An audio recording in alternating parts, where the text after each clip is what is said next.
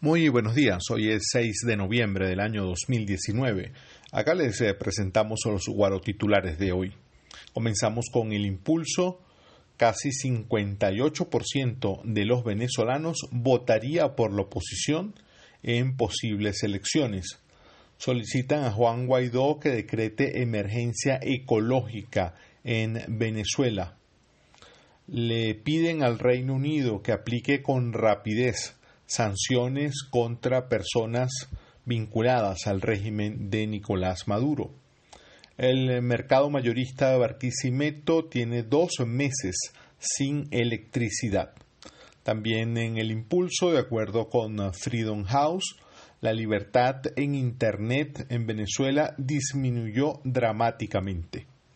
En el Nacional, eh, por su parte, firman convenio para facilitar los trámites migratorios de venezolanos en Chile.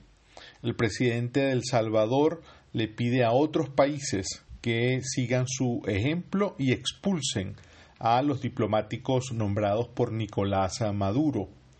Las sillas quedaron vacías en el juego entre Leones del Caracas y Tigres de Aragua en el inicio del béisbol profesional.